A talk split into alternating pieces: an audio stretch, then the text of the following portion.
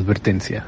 El siguiente episodio contiene material que puede lastimar la sensibilidad de algunas personas debido a la naturaleza gráfica de los crímenes. Se recomienda discreción. Este podcast fue creado con la intención de entretener y compartir nuestro gusto por el true crime, pero queremos hacer más significativo y aportar nuestro granito de arena a la labor de cientos de personas que ayudan y buscan a personas desaparecidas, ayudando en la difusión de información.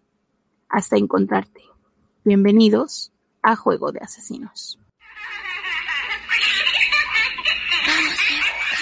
Familia, bienvenidos a nuestro show. Kiki, ¿cómo estás? Muy bien, Martita, ¿cómo estás? Muy bien, muy bien, gracias. Yo soy Marta. Y yo soy Kiki. Hoy les contaremos el caso de Denise Pipitone. De acuerdo a searchamo.org, un blog creado por la madre de la menor, el señor Pietro Puglisi, padre biológico de Denise Pipitone, estaba casado con la señora Ana Corona, con quien tuvo dos hijas, Jessica y Alice Puglisi. Este matrimonio terminó incluso antes de que la estableciera un vínculo sentimental con la señora. Pietra Maggio, de cuya relación nació Denise, una niña muy deseada. La pequeña Denise Pipitone nació el 26 de octubre del año 2000 en Massara del Valle, Sicilia, Italia. Todo ocurrió alrededor del mediodía el primero de septiembre del 2004 en Massara del Valle, cerca de Trapani, en una calle llamada Vía Domenico Labruna, muy cerca de la autovía. La nena tenía solo cuatro años y sus padres estaban sirviendo el almuerzo. Denise Pipitone estaba jugando justo afuera de la puerta principal con sus primos pequeños en la calle, entre los pocos metros que separaban la casa de su tía materna y la casa de su madre donde preparaban la comida para el almuerzo. En algún momento su tía llamó a sus hijos para que entraran. Denise se quedó sola en la tranquila calle Vía de la Bruna,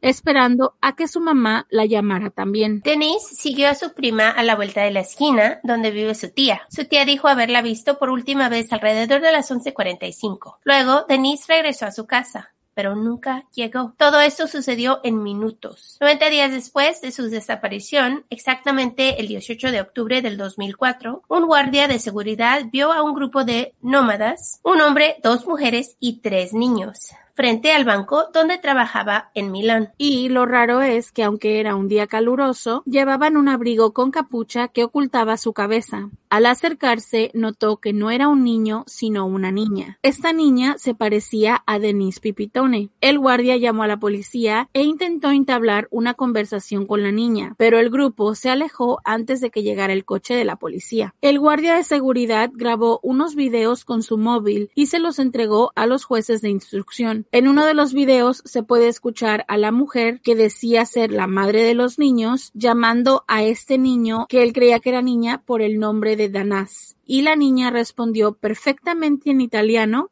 ¿A dónde me llevas? Un video corto de no más de unos segundos de filmación fue transmitido el 20 de marzo, el día después de que la mamá de Denise confirmara de que la niña en el video era su hija. Además, el guardia notó que la niña tenía un rasguño debajo del ojo izquierdo, al igual que Denise. Asimismo, a partir de los exámenes realizados por RIS, una unidad especial de Carabinieri para investigaciones científicas y forenses, la probabilidad de que esa niña fuera Denise es muy alta, ya que encontraron muchos rasgos faciales que los dos tienen en común. Sin embargo, no fue posible obtener la certificación de ADN. A pesar de las numerosas súplicas de su madre y del registro de las autoridades cerca de todos los campamentos de Rom en esa zona, nadie parece haber visto a esa mujer, no ese grupo de personas. Nadie conoce a nadie. Han desaparecido. Las autoridades no creen que Denise haya sido secuestrada por los nómadas, pero podrían haber sido dejada al cuidado de ellos, como una segunda fase del secuestro. Es posible que Denise ya esté viviendo con otra familia y en búsquedas de Google